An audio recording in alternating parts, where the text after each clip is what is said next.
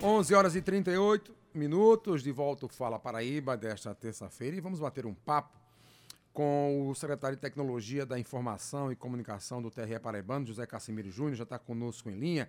É que o TRE, gente, já, já começou a preparar as urnas para o segundo turno. É.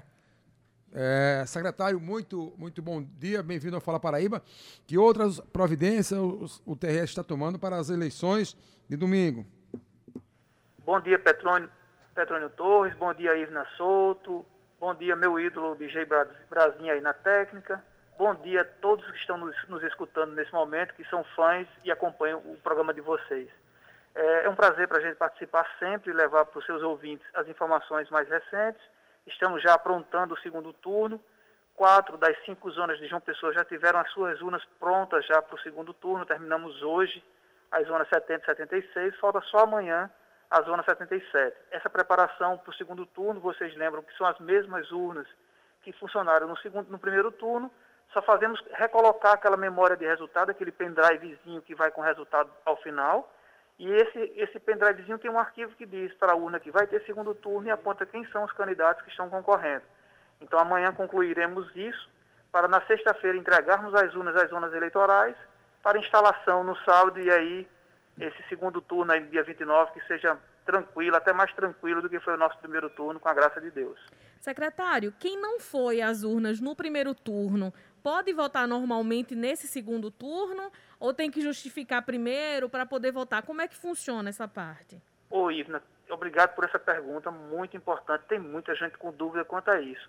Quem não votou nem justificou no primeiro turno pode votar normalmente, não precisa justificar nem pagar multa antes do, do, do segundo turno. Não tem, os turnos, eles, eles não se comunicam, tá certo?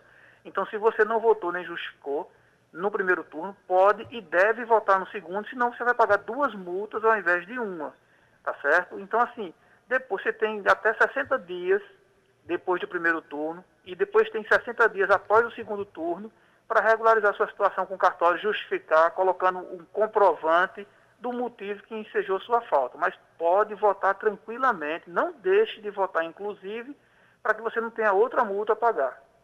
Em relação aos horários de votação, no primeiro turno nós divulgamos bastante aqui a, a separação, né, das 7 às 10 da manhã, horário prioritário para idosos e pessoas com alguma comorbidade, e a partir das 10 para o público em geral. Vai funcionar da mesma forma no segundo turno? Do mesmo jeito, né? da mesma forma, a gente respeitando esse horário aí, contando com a, com a educação, com a contribuição, com o bom senso. Nós sabemos que os casos de Covid têm aumentado sobremaneira, então nós não podemos baixar a guarda. Lembrando que o uso de máscara é obrigatório, cada vez mais obrigatório mesmo, não vai conseguir entrar no local de votação nem na sessão eleitoral sem máscara. Os nossos mesários estão equipados com máscara, com, com face shield, vai ter álcool gel lá. E vamos respeitar esse horário de 7 às 10, pessoal, para aquelas pessoas que realmente precisam, aquelas pessoas cujo contato com esse vírus pode trazer um mal maior. Então vamos ter essa consciência, vamos voltar ali. Quem não tem nenhum tipo de prioridade, nenhuma comorbidade ou coisa que o coloque em risco maior, apesar desse vírus ser traiçoeiro, a gente não tem nem como precisar que uma pessoa que não tenha comorbidade não tenha uma consequência grave. Então o bom é evitar e a gente evita mantendo o distanciamento dentro dos locais de votação, usando máscara o tempo inteiro e ficando no local de votação só o tempo necessário para votar e voltar para sua casa para a segurança do seu lar. Ô secretário, é, o pessoense vai ter que esperar muito domingo, como foi no primeiro turno, para conhecer, no caso, dia 29, o seu novo prefeito?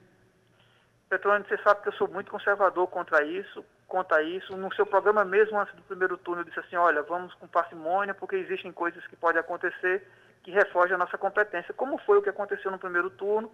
Tivemos um problema lá com o servidor no TSE e não conseguimos entregar o resultado a vocês com, no tempo que vocês estão acostumados.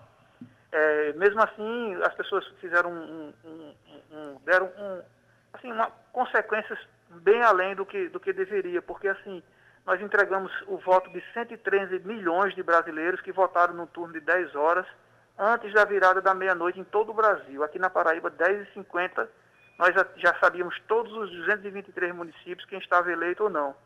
É, tivemos um retardo de 2 horas e 40. O TCE já corrigiu os problemas, já chamou a empresa fabricante do, do computador que deu problema. Eu, eu creio em Deus que a gente não vai ter problema nenhum.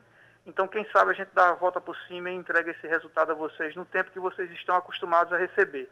Mas volto a dizer que não depende de mim, não depende do desembargador Joás, porque esses dados são totalizados lá no, no TSE. Então a gente aqui só fica mesmo, só faz o, a, a, votação nas urnas, transmite esse resultado para lá e o TSE é, que totaliza esse resultado.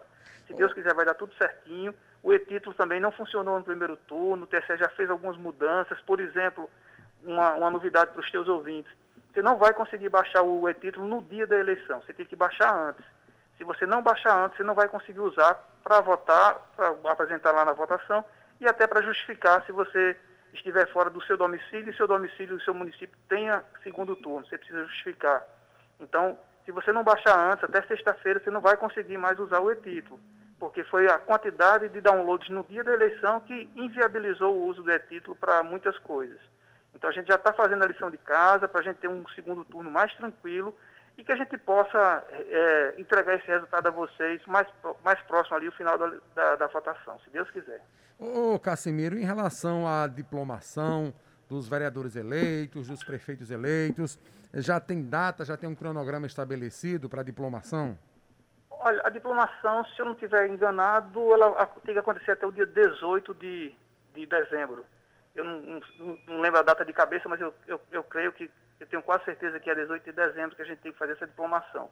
O pagador Joás está preocupado com como é que vai ser isso, não é, a justiça eleitoral não vai ser instrumento de aglomeração, então talvez nós tenhamos alguns, algumas mudanças é, na forma de, dessa diplomação para que a gente possa garantir a saúde das pessoas, dos eleitos, dos seus familiares.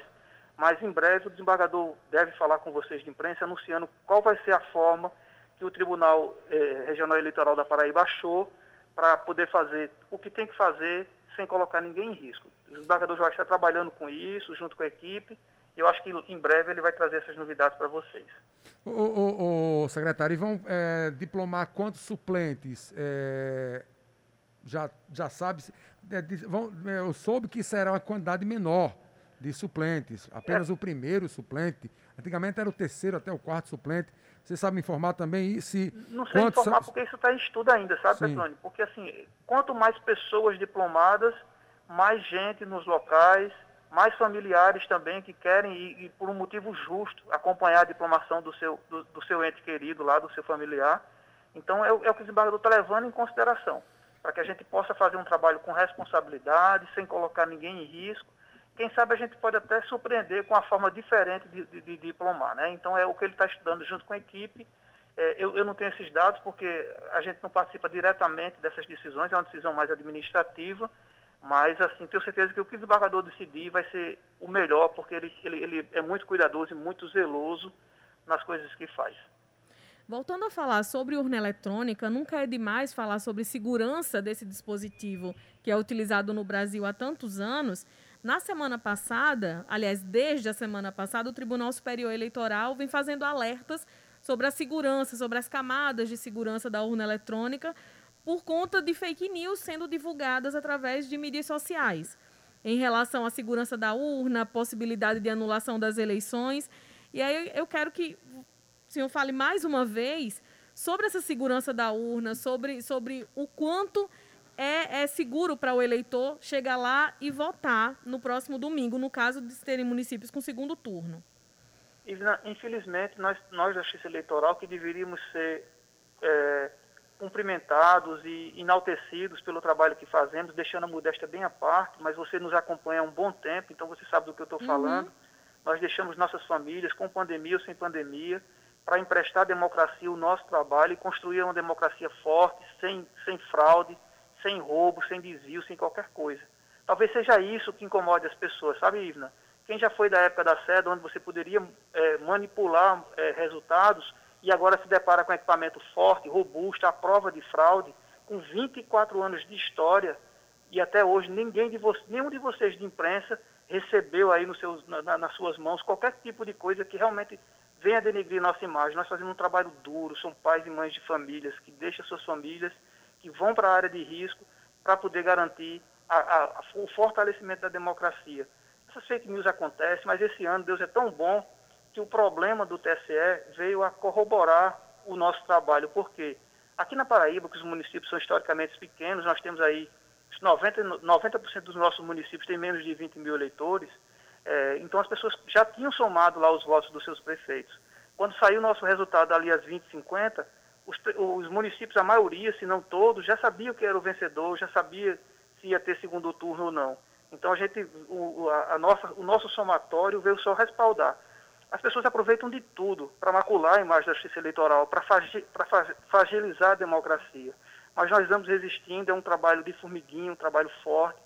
Se a gente tem quem critique, quem não confie na gente, a gente tem vocês que, que, que confiam, que, que acreditam no nosso trabalho e que fazem a, a divulgação daquilo que a gente faz. Então, a gente não vai esmaecer, nós não vamos desistir de sermos o que somos, de construtores da democracia e garantir segurança e lisura. Não tem como acabar com fake news, infelizmente, mas a gente pode, pelo menos, antes de repassar, procurar saber a verdade, nos procurar aqui no tribunal, para que nós podemos dizer o que é fato e o que é mentira. A nossa apuração, Ivna, ocorre na sessão eleitoral, onde tem o presidente, o primeiro e segundo mesário e o secretário.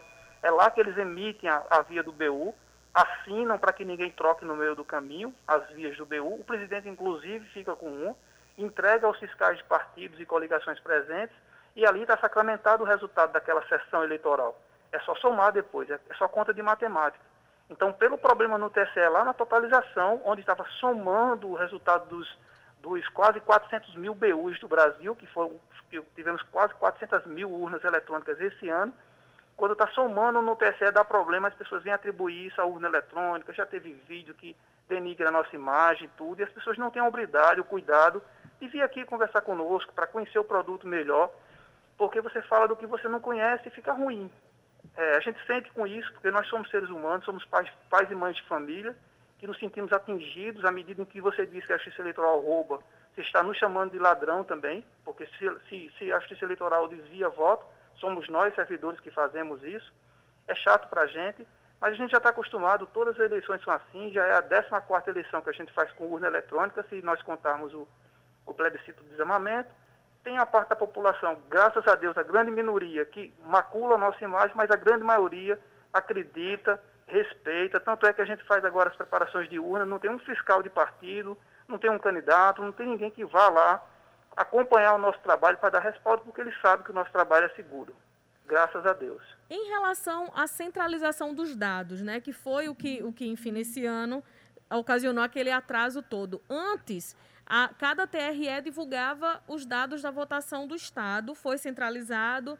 Depois do problema que deu nesse ano, desse atraso desse supercomputador, o senhor falou que já está sendo corrigido, que a empresa já foi, já foi chamada. Mas vai entrar em discussão entre os TREs e o TSE a questão de descentralizar essa divulgação ou não está em pauta? Não está em pauta. Pelo menos para o segundo turno nem se discute, porque a estrutura já está montada, a gente não tinha tempo nem, nem recurso suficiente para poder desmontar isso. Agora, preciso eu, eu trazer para vocês, eu acho que até em primeira mão, ninguém aqui, a gente conversou sobre isso ainda, não teve oportunidade, mas isso é um contexto histórico. É, os, os, mais antigos sabem que as, as, as, totalizações eram feitas nos computadores das zonas eleitorais. A gente tinha Oracle instalado em todos os computadores, na época eram mais de 3 mil cartórios eleitorais. A gente comprava licença de Oracle para os computadores, tinha que comprar, comprar computadores melhores para os cartórios eleitorais, investiam numa infraestrutura muito pesada para totalizar a eleição nos cartórios de 4 em 4 anos, né? porque a municipal é de 4 em 4 anos. Então, nós fizemos um primeiro momento a centralização nos TREs tiramos o que era totalizado nos cartórios e trouxemos para os TREs. Então, passou a ser totalizado, ao invés dos cartórios, totalizados no TRE. Era bom porque a Paraíba totalizava só seus votos, não concorria com São Paulo, com Rio, com outros estados. Então, dava certo. Mas isso era um caminho sem volta, porque para manter a totalização nos TREs, o TSE teria que investir na infraestrutura de todos os 26 regionais e mais o Distrito Federal. Então, assim, nós somos uma justiça pobre, nós não temos arrecadação. Nós temos que nos reinventar para conseguir garantir o nosso trabalho, que, graças a Deus, nós liberamos por cima. Vocês, quando a gente teve agora 2 horas e 40 minutos de atraso, foi um escarcel no Brasil. Então, nós temos que nos reinventar, cortar na própria carne e fazer os recursos nossos produzir. Então, o que é que o TCE pensou?